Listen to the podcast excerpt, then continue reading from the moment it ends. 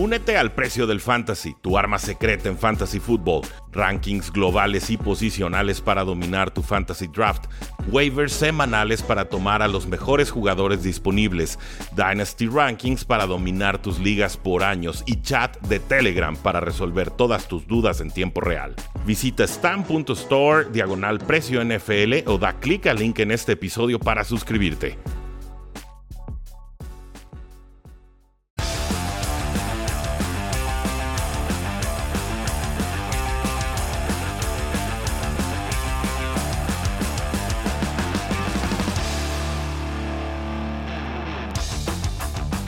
Saludos a todos y bienvenidos a un programa más de Cuarto y Gol, donde la NFL no termina y nosotros tampoco. Mi nombre es Rudy Jacinto, me encuentran en Twitter como arroba NFL y ya con una semana de separación de distancia con el Super Bowl 56, podemos decir con total comodidad, con total tranquilidad y total paz, que estamos próximos a entrar a este off-season NFL 2022 y va a tener muchísimo movimiento, ¿cómo no?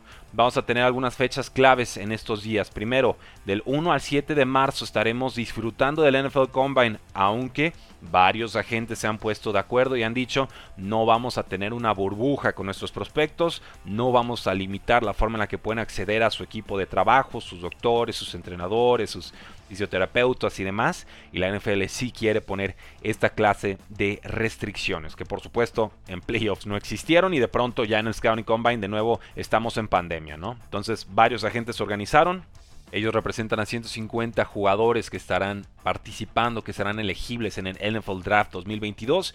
Y la consigna es muy sencilla. No vamos a meternos a ninguna clase de prueba, ninguna clase de entrenamiento, ni siquiera a entrevistas. Si hay una restricción severa, una burbuja fuerte al estilo de 2020 en este Scouting Combine. Así que NFL, adelante, tu movimiento, tú decides qué vas a hacer. La NFLPA, la Asociación de Jugadores, ya expresó su apoyo a estos agentes y a estos jugadores. Pero bueno, asumiendo que todo salga bien, del marzo 1 al marzo 7 tendremos ese NFL Combine y ya tendremos mediciones oficiales de muchos de los novatos. Marzo 8 es la fecha límite para aplicar la etiqueta de jugador franquicia o de transición a jugadores. Esta etiqueta se le pone a jugadores que están a punto de entrar a agencia libre y le paga un sueldo top 10 o top 5 para su posición. Solamente pueden aplicarlo una vez por equipo. No todos los equipos la van a usar, pero ya para marzo 8 sabremos a quién sí se la pusieron y a quién no. Y entonces tendremos un panorama más claro de cómo se va a ver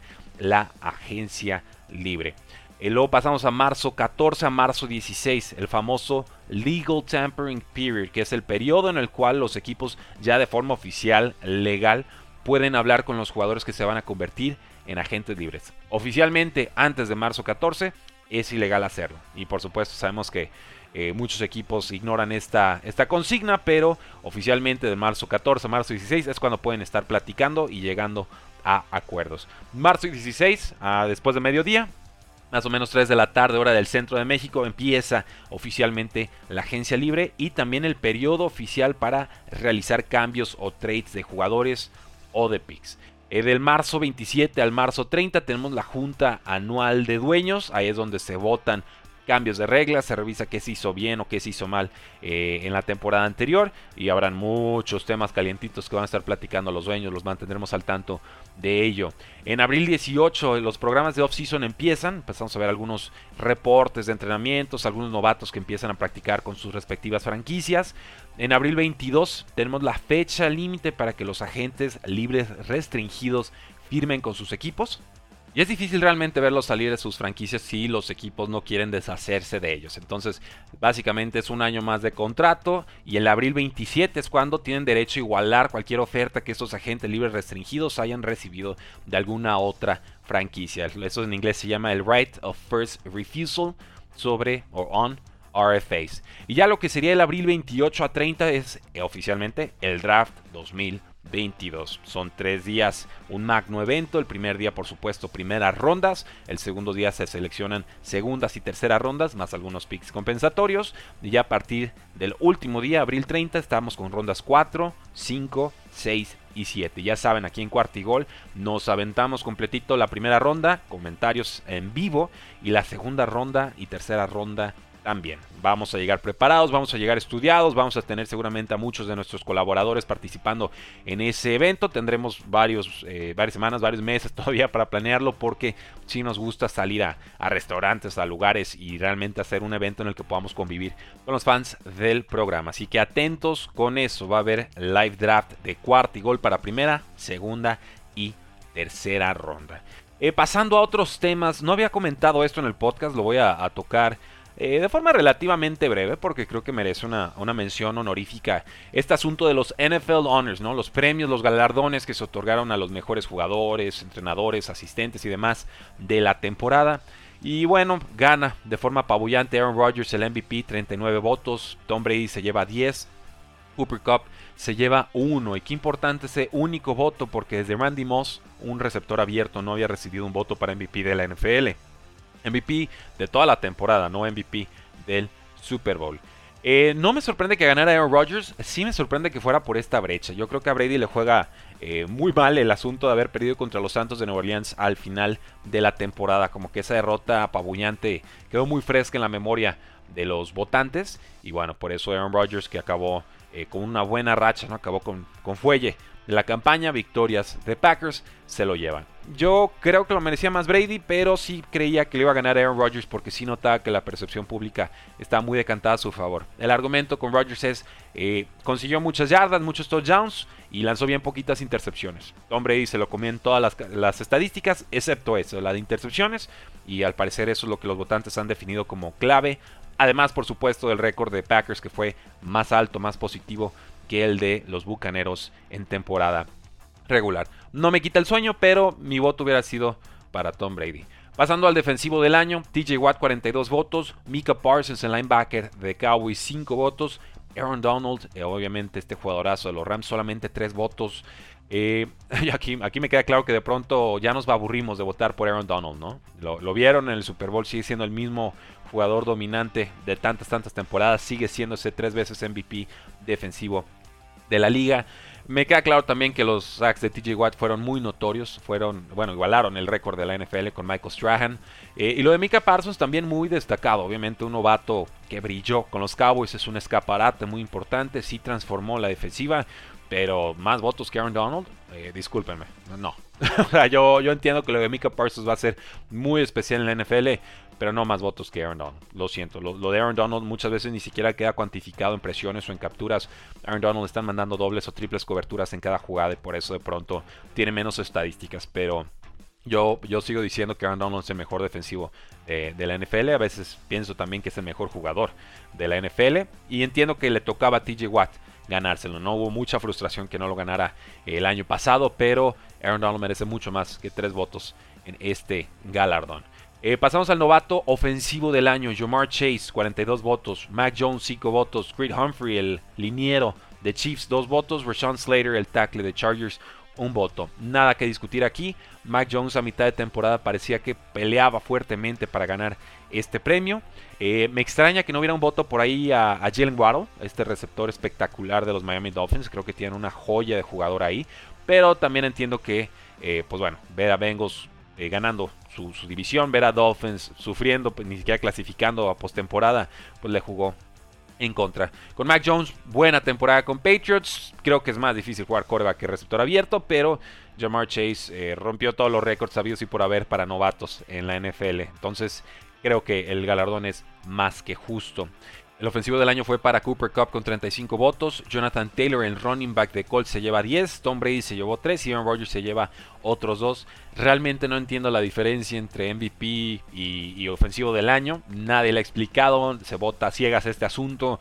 Eh, son galardones que reconocemos, pero tampoco me quitan el sueño porque si ni siquiera tenemos criterios claros, ¿qué tan en serio los puedo tomar? ¿no? E, ese siempre ha sido mi, mi discrepancia con esta clase de votaciones y eh, por ahí también eh, mi discrepancia con votaciones al salón de la fama. Pero Cooper Cup, ofensivo del año, perfecto, palomazo, nada que discutir ahí. El comeback del año, Joe Burrow 28 votos, Dak Prescott cerca con 21, Derwin James un voto. Eh, los tres muy meritorios, me da gusto que los tres queden representados aquí. Sí fue mejor la temporada de Joe Burrow que la de Dak Prescott, por supuesto le iba a ganar este galardón. Head coach del año se lo lleva Mike Bravo él por supuesto con 36 votos, Matt LaFleur de Packers con 8, me sorprende la brecha, pero pues bueno, Titans todas las lesiones del mundo y acaban primeros sembrados de la AFC, con tropiezos de todos sus rivales si quieren, pero primeros sembrados, queda, queda claro el asunto. Rick Bisaccia, eh, head coach de Raiders, 3 votos y lo despiden, o sea... ¿Qué, más quieren, no? Le están reconociendo con, votos a Coach del Año cuando entra a mitad de temporada y lo corre Raiders, ¿no? Pues gracias por el asunto. Zach Taylor dos votos con Bengals, Bill Belichick un voto, pocos para Belichick, ¿eh? la transformación del equipo de un año para otro eh, subestimada. Eh, creo que también le tocaban más votos que, uno solo, pero bueno, ahí hace acto de presencia Bill Belichick. Y por supuesto, el asistente del año fue Dan Quinn, el defensivo, coach defensivo de los Dallas Cowboys. Y el Walter Patriot Man of the Year, el premio al reconocimiento por labor social, fue para el tackle ofensivo Andrew Whitworth de Rams. Con 40 años seguramente se estará retirando después de haber ganado el Super Bowl. Así que a grandes rasgos, esas son mis impresiones de los NFL Honors. Para cerrar el episodio del día de hoy, tenemos que platicar sobre los nuevos miembros del Salón de la Fama. Un año en el cual no había candidatos 100% garantizados para entrar y esto pues abría la terna a muchísimas opciones. Finalmente, la lista incluye a Tony Boselli, Roy Butler, a Sam Mills, a Richard Seymour, a Brian Young, a Cliff Branch, a Art McNally y a Dick Vamos por partes. Tony Boselli fue el primer pick de los Jacksonville Jaguars en su historia, un tackle que salió de USC, segundo pick global en 1995 y una superestrella. Jugó solamente 91 partidos en 7 temporadas, pero a 16 temporadas ya de ser elegible para entrar al Salón de la Fama, por fin le conceden la entrada, completamente merecido. LeRoy Butler estuvo 12 temporadas con los Green Bay Packers, entra a Canton, Ohio en su año 16 de elegibilidad, cuatro veces Pro Bowler, First Team All Pro y era un jugador muy duro en el momento de golpear, un safety que siempre atacaba el balón y jugó por supuesto con los Packers de Brett Favre, así que es el único jugador de la historia con al menos tres picks y tres capturas en tres temporadas seguidas, un jugador pues que podía haber quedado olvidado, pero aquí le están dando su lugar en la historia. Sam Mills, el linebacker de Saints, también entra a Canton, Ohio y él tuvo una carrera muy extraña. Llega a los Browns como undrafted free agent, un jugador no tomado en el draft, egresado de Montclair State.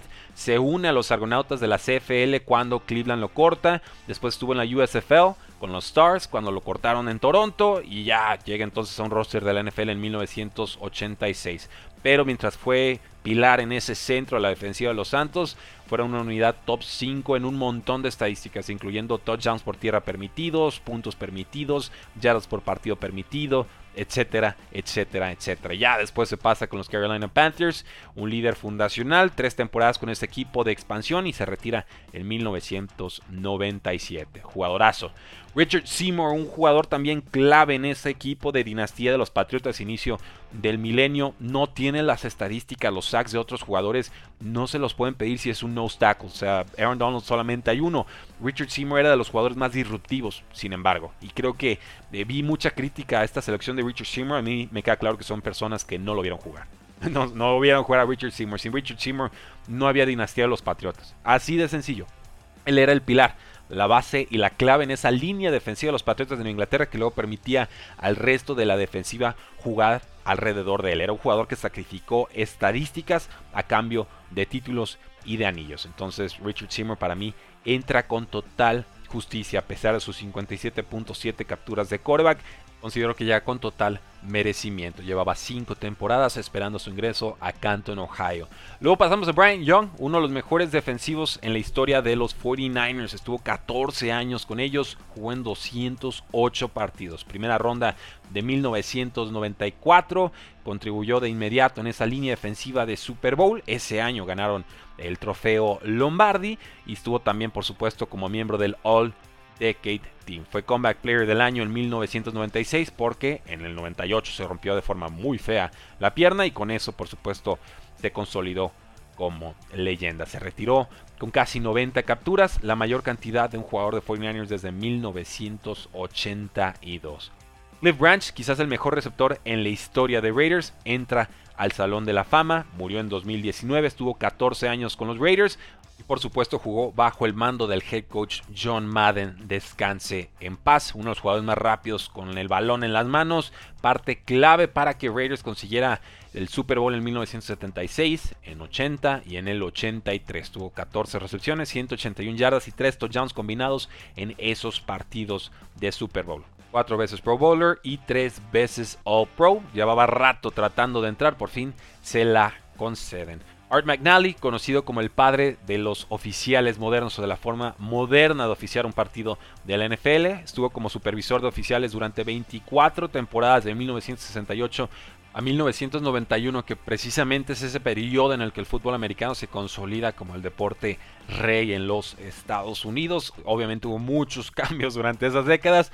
Estuvo Art McNally al frente de cómo se iban a oficiar esos partidos. Tiene 96 años, estuvo nueve campañas en el campo, obviamente como referee, como field judge, y ya después coordinó y entrenó a todos estos oficiales. McNally tiene 96 años, fue supervisor asistente y después estuvo coordinando, observando cómo trabajaban los oficiales de 1996 al 2015 antes de retirarse. Entonces, obviamente trabajó desde campo, y luego en oficinas y luego ya como una especie de, de asesor de gurú de refs hay un premio que se llama el Art McNally Award, que se entrega a un oficial actual o retirado que represente el profesionalismo, el liderazgo y el sportsmanship, ¿no? la conducta deportiva en el campo y también el centro de donde se toman todas las decisiones, el centro oficial de comando de los NFL Headquarters lleva su nombre, se llama el Art McNally Game Day Central, así que por supuesto tarde o temprano iba a entrar al Salón de la Fama. Y por último, el coach Dick Vermeil, uno de solo siete coaches que llevó a dos franquicias al Super Bowl,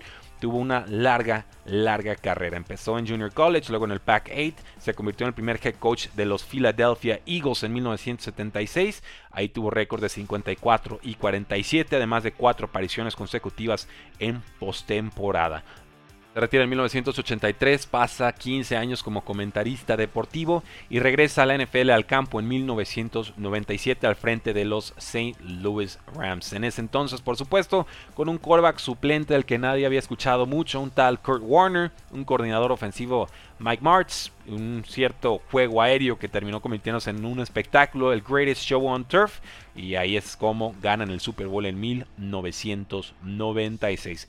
Se retiró del cocheo después de esa victoria, regresó tiempo después de 2001 a 2005 para dirigir a los Kansas City Chiefs, pero ahí está, por fin le dan su lugar en el Salón de la Fama con un récord de 126 victorias y 114 derrotas, incluyendo la postemporada. Y es así como despedimos este primer episodio de la semana. Espero que se la pasen de lujo, que la chamba no abuse de todos ustedes, que se la lleven tranquilo, con cafecito, lo que sea que gusten tomar. Por supuesto, estaremos con episodios, espero, diarios de lunes a viernes en este off-season. Si de pronto tropiezo, discúlpenmela, pero si me interesa crecer este podcast, necesito que todos ustedes nos pongan una reseña de 5 estrellas en Apple Podcast o en Spotify. Si disfrutan lo que hacemos, ayúdenos a que más gente nos puedan escuchar. ¿Cómo? 5 estrellas en Apple Podcast, 5 estrellas en Spotify. Mándenle el link de este episodio, de este podcast a sus amigos, así nos ayudan a seguir creciendo y seguir llegando a más celulares y carros y casas y oficinas que disfruten el fútbol americano. Gracias por todo, fuerte abrazo, la NFL no termina y nosotros tampoco. Cuarto gol.